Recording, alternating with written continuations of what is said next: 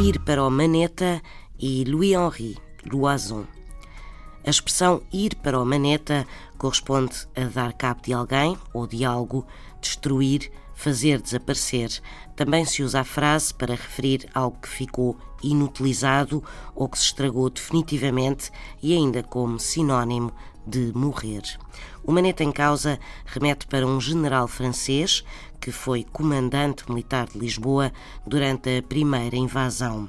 Chamava-se Louis-Henri Loison, era maneta e tão sanguinário nas penas que aplicava a quem desobedecesse às forças de ocupação que se começou a dizer que quem ia ter com o maneta não mais de lá voltava com vida.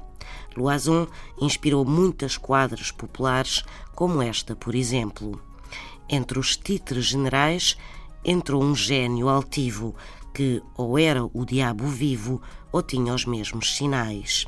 Aos alheios cabedais lançava-se como seta, namorava branca ou preta, toda a idade lhe convinha. Consigo três M's tinha, manhoso, mau e maneta. Ir para o maneta.